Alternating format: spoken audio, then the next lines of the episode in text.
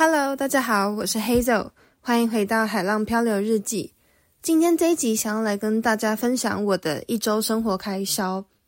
不过在分享这个主题之前呢，想要先来讲一下最近的日子，就是因为我之前有提过说，我最近搬到了一间就是可以 pet sitting 的房子，然后这一家人他们都回欧洲出去玩了。那呃，因为搬到这一家以后呢，我一开始其实有来看过这里的环境，然后我也蛮喜欢的。然后我要照顾他们的一只狗狗。那我之前来的时候，觉得这只狗狗其实还蛮可爱的，蛮活泼。但是没想到的是，因为之前来的时候，其实他们家人都还在，所以那时候只是单纯觉得这只狗狗很可爱。那结果嘞，这家人离开以后，才发现，我才发现这只狗狗是真的很黏人。因为他就是每一天每一天真的一定都要黏着我，然后我其实已经，其实我觉得我已经花蛮多时间在陪他。但比如说，就像我想睡觉的时候啊，或者是因为我毕竟就是还是有一些工作要出去做，所以就我离开的时候，他都会一直在那边哭，就是那边哀嚎这样子。然后我如果有时候回回到我房间，想要做一些自己的事情，或者像是我煮饭吃饭的时候，他都会一直吵着要陪他玩之类的。那因为我自己还有工作，然后也还要通勤，所以其实最近这几天就稍微比较累一点。那上周我跟我朋友就出去玩了几天，然后后来呢，我搬到这间房子，然后又开始工作以后，我就大概算了一下我每一天的 routine。然后就发现，其实我每一天时间真的都还蛮赶的。然后我就突然很佩服那一些就是通勤工作的人，因为我之前没有这样的经验，然后现在才是第一次有这样的经验，就发现啊，真的是好累。因为假设一天是以二十四小时来计算的话，就是我再算一下，因为我基本上就一定要睡到大概七八个小时，我才会睡饱。我如果睡更少的话，我隔天就会很没有精神。那我就先以就是睡八个小时。来计算的话，那我一天二十四小时里面就要扣掉八个小时，那剩下十六小时呢？我早上八点到下午五点是工作时间，那中间当然就是有包含了休息时间，还有包含吃饭。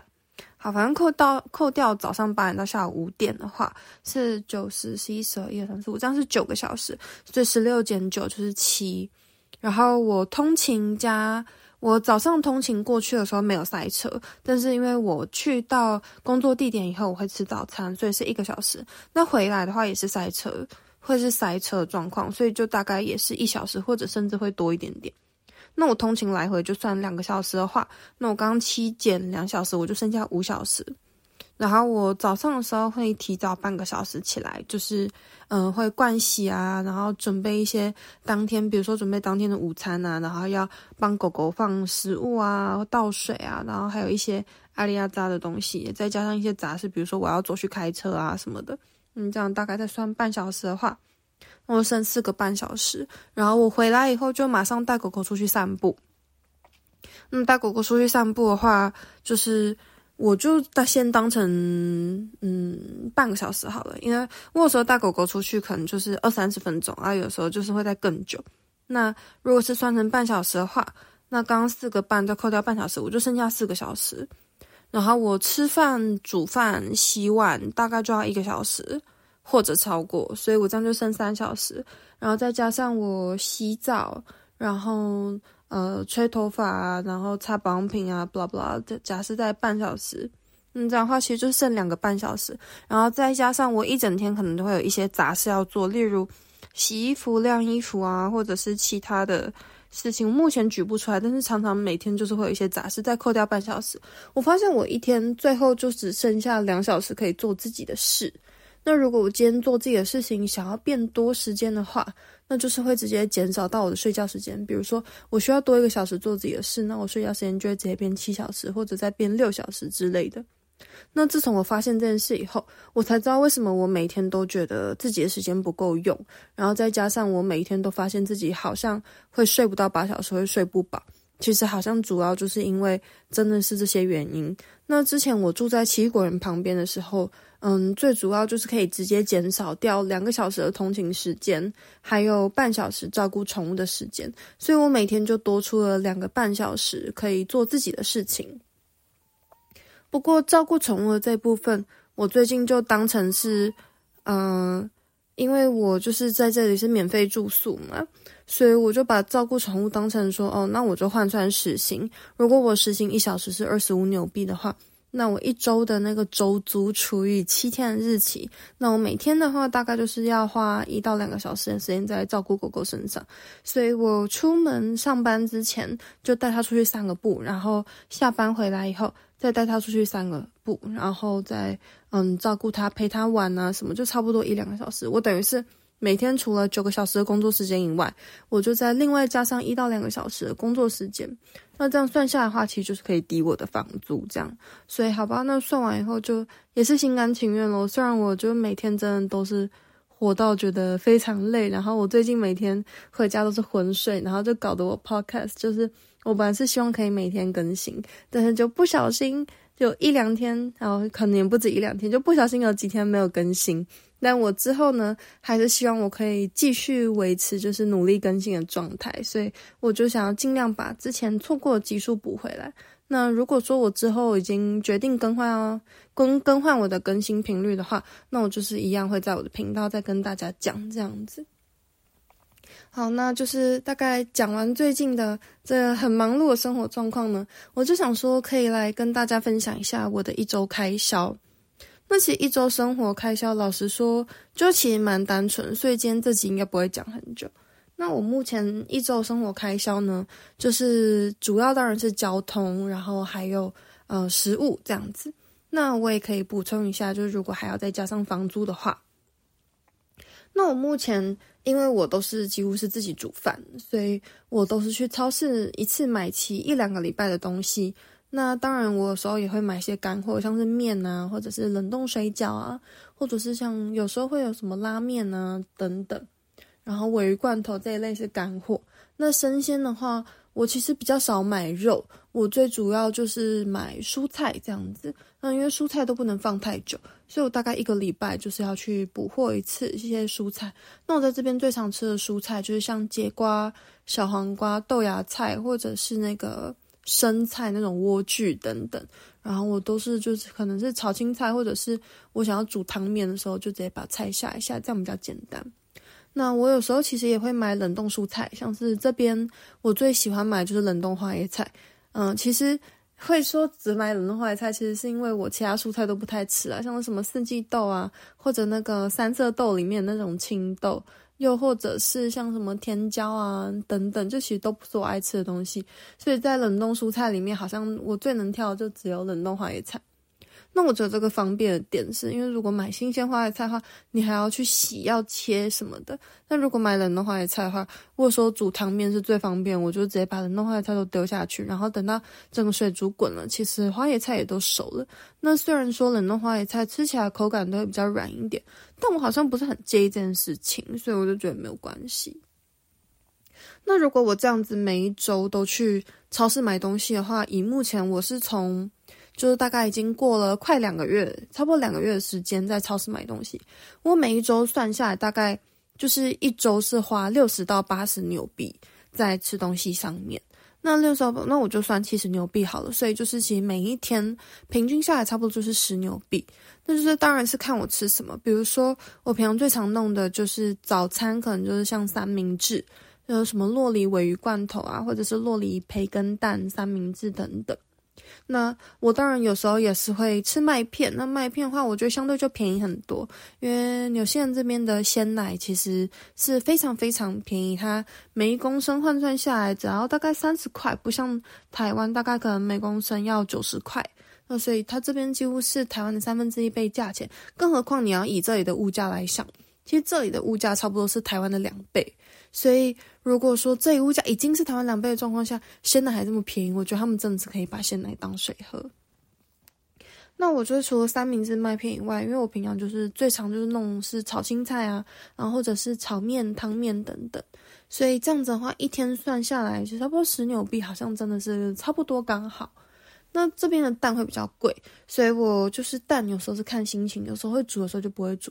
哦，不过我最近搬来这里以后就发现一个好东西，因为这一家人他们不是回欧洲去就过圣诞节跟跨年嘛，然后他们就有跟我说，哦，冰箱里有一些东西可以吃。那当然我是会，他们其实主要是跟我说，如果是那种放了会过期的东西，那我就把它们全部吃掉，这样子就好啊。不过我在整理他们冰箱的时候，我就发现他们的冷冻库啊，有一包那个冷冻的虾仁，然后我就想说，哇塞，这是一个好东西耶！因为我本来不想买肉，主要其实有一个小原因，就是我觉得肉很难处理，那加上当然肉比较贵，也是真的。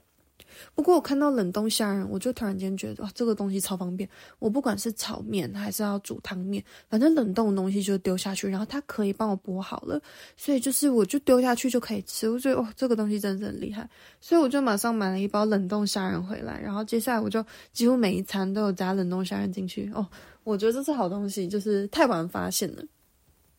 那反正我差不多一周就是七十纽币左右吃饭钱。那交通的话，我之前因为是住在七果园旁边，所以比较省。那我现在的话，因为我每天都要通勤，所以可能要花比较多钱。不过我大概可以抓，我觉得差不多是，呃，一到两个礼拜会加一次油，然后加一次油差不多就是可能一百三十块吧。所以假设我两个礼拜加一次油的话，我差不多一周的油钱就是七十块的花费。所以我吃饭七十块，然后油钱也差不多七十块，这样就是一百四。所以我其实每一周的基本开销就是一百四。那当然说，如果另外有一些想买或者是想花的东西，那就是娱乐费用，那就是另外算。那如果假设今天有房租的状况呢？那我之前房租稍微比较便宜，是一周一百六。然后再加上他们有跟我说网路费是收一周四块钱，那我以我之前的房租来说，我曾经有住过一百八，也有住过两百一的，所以我觉得一百六、一百八、两百一，差不多平均下来，我就算一周的房租差不多抓在一百八左右好了。所以我刚刚算完的生活开销是一百四，然后如果再加上我的房租是一百八的话，那这样一周的生活开销就是三百二。那接下来可以来算一下。嗯，如果说今天我是吃外食的话，因为之前大概有看人家写过外食的价钱，那我觉得今天外食大家可以分成三个等级，第一个就是便宜的速食，然后第二个是一般的价钱，然后第三个就是吃比较贵的东西。那便宜的速食的话，嗯，我觉得果然还是像麦当劳或者肯德基这样子吧。那像在麦当劳，你差不多一个 set，嗯，看当然取决于你吃什么汉堡。不过我觉得一个中等价位的 set 大概就是落在可能十到十三块之间，就是可以吃饱这样子。就比如说你把薯条加大，饮料加大，那你你 large 可能就是要再加一块钱。那汉堡你当然假设说你不要选最顶级，你就吃什么 Big Mac 之类的，Big Mac large combo 这样差不多是可能十块到十三块之间。所以这个算是我觉得你要吃外食比较便宜的选择。那如果说今天你是想要吃一个正常价位的，那我就以这里的连锁汉堡店 Burger f i e l 来说。那这个 Burgerfield 呢，它是呃纽西兰蛮有名的汉堡店，所以它的汉堡我觉得不是像麦当劳这么。就是这么看起来比较小颗、比较廉价，它是比较正常的。那假设你今天再加一份薯条，也是一个 set 的话，那汉堡差不多落在十六到十八块之间，然后一份薯条是六块钱，所以你的一餐差不多就是会落在可能二十二到二十四这样子。那之前网络上也有看过别人说，你如果在这里吃外食的话，大概是。嗯，落在十八到二十六块，所以我觉得人家抓这个价格是蛮合理的。就你说吃一餐外食，可能就是二十块上下，或者二十二块上下这样子。那嗯，之前我跟一个朋友一起去吃过麻辣烫。那在台湾，呃，在台湾的话，你说要吃麻辣烫或者卤味，其实当然是很便宜的东西。不过这个像亚洲食物啊，你一到国外，你如果要吃人家做，马上就变很贵。那这个我觉得我是很有经验，因为可能就之前去欧洲啊，或者是去什么美国啊的时候，你要去人家那种唐人街啊、中国城去吃人家亚洲菜，其实你可能每一道菜就是几百块起跳，不是像台湾那么便宜的。所以在这边吃麻辣烫，当时我跟我的朋友，我们两个人一起点，然后其实我觉得我只有点一点点，因为我那时候其实自己还要在还要准备其他面包什么的可以吃，所以我就只有准备一点点，我觉得我大概就是吃五分饱这样子，所以我们那个大概算一点五人份好了。结果我们那一天吃的好像三十九块诶，哦，我真的是觉得超贵的。所以你说三十九除以一点五的话，你大概一个人就是大概二十到二十五块之间。所以大概二十五块左右吧，所以我是觉得就是吃外食，然后你即使只是想要吃那种台湾的小吃啊，或者是吃亚洲食物的话，那个价钱整个就会升高。那最后当然就是贵的，那贵的我觉得比较不会算在我一周生活开销里了。不过可以跟大家说，如果你这边真的是要去吃比较贵的餐厅的话，可能三四十块纽币是跑不掉这样子。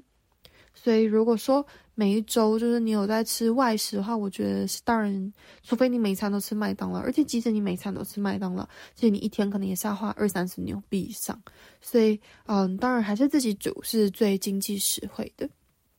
好，那就假设我一周生活开销是三百二，然后再加上一些杂支，例如可能某一天要修车子，还是某一天想要买什么纪念品啊，想要买明信片，还是刚好某一天想要喝饮料，那这三百二我再加一些杂支上去，就大概抓三百五到四百之间，就大概会是我觉得一周的整个开销这样子。那接下来就可以讲到我的薪水，然后能不能支付这个开销。那薪水的话，其实我在这边目前的薪水是一小时二十四点八四纽币，那我们姑且就讲成是二十五纽币。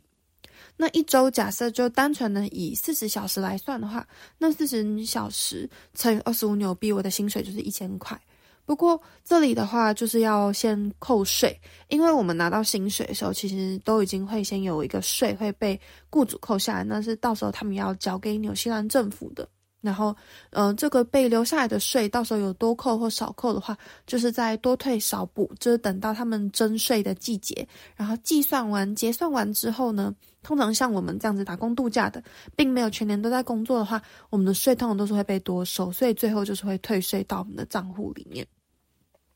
那讲到这个税呢，就之前呢，我就有计算过一个很有趣的东西，因为我好像在前几集的时候曾经跟大家分享过，就是这边的税收呃一些注意事项，然后怎么计算这样子。那嗯、这里有分一个 tax code，那因为我的 tax code 是 M，就是 main，那另外还有一个叫做 casual agriculture，是 CAE，那 CAE 的税务。嗯，因为我们的这个奇异果的 team 呢，就有两有一个人，一个女生，她是报了 CAE 的这个税，然后其他我们人报的税号都是报 M。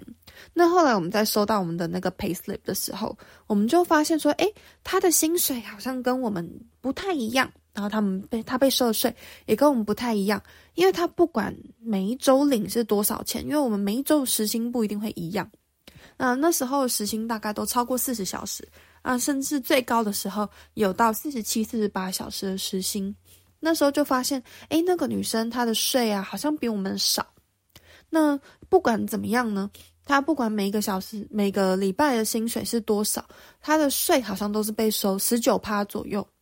那我们那时候就是发现说，诶，我们刚好好像工作时数比较多，结果呢，我们被收的税就特别多，就好像有到二十趴还是二十一趴。那我们就觉得很奇怪，然后那些外国朋友呢，他们就只是一直哀说：“哦，好奇怪，好奇怪哦。”可是呢，像我就是，我就非常有实验精神，我就想知道差在哪里啊？为什么我上个礼拜的税是被收十八趴，然后呢就被收十九点多趴，就这个礼拜被收到十九点九趴，我自己就觉得超级奇怪的，所以我就上他们那个纽西兰的，就是税那个税务局的官网。那他们那边呢，其实有一个可以计算，就是预先扣税，叫做 Paye，P A Y E，它是一个 calculator，然后你可以进去输入你的条件，然后去算说，哦，自己这样子会被扣多少税。所以我那时候就是第一次用这个系统，我也不是很熟悉，然后我就先进去那个系统，想说，好，那我来搜寻看看，说如果我现在税应该是怎么样。那它主要就是它会需要你先选择你的身份是你是劳工还是你是雇主。那我当然就是选劳工，啊接下来就是输入你的姓名，然后还有你的税号。那我当时症结的点就是说，第一是我想知道就是 main code 的这个税率是怎么计算的，因为我发现我每一个礼拜被收的税的那个趴数不一样，因为我每个礼拜的工作时数不一样。那第二个是我想要知道 main 跟 CAE 差在哪里，因为呢，我那个朋友他写 CAE 的话，他每一个礼拜被收的税率都是十九趴或者什么十八点九九啊之类，就是是很固定的税，所以我想要知道说，诶，如果他今天都是非常固定十九趴的税的话，那我们是在哪一个小时的时候，我们的税率会一样呢？我就很好奇这件事，我就抱持着实验精神，然后就开始在那个 PAYE Calculator 上面就输入 M 啊，然后还有输入 CAE，然后它上面就是需要你输入你的薪水，是比如说你是净收入呢，还是说是被扣税前的那个粗收入，这样它就分成 Gross 跟 Net，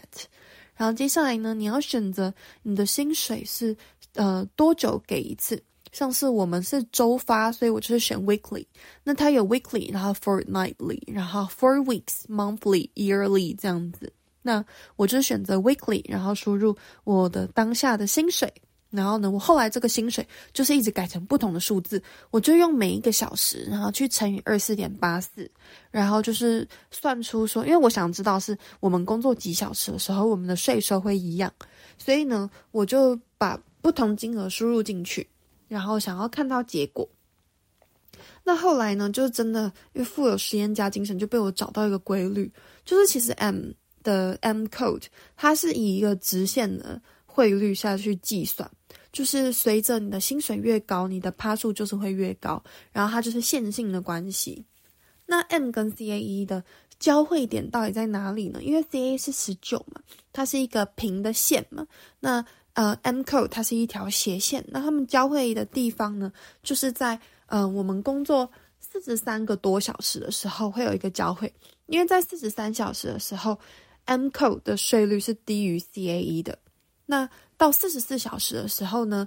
，M 的税率。税被收的税的价钱就会直接大于 CAE，所以由此可见，就是在呃四十三点多，好像是四十三点七还是不知道多少，因为它那个系统没有办法显示到这么精确，就不能在那边试什么四十三点七三小时、四十三点七五小时是没有办法这样子试的。就只会知道说，诶，在四十三跟四十四小时之间呢，他们的税就会在这中间产生交汇点。那这个金额就大概是在一零七八点多，还是一零七三点多的时候，我们被收的税就会是差不多的。所以自从我知道这件事情以后呢，我就发现说，好，那因为我那时候刚好后面就是要出去玩，所以我工作时数就减少。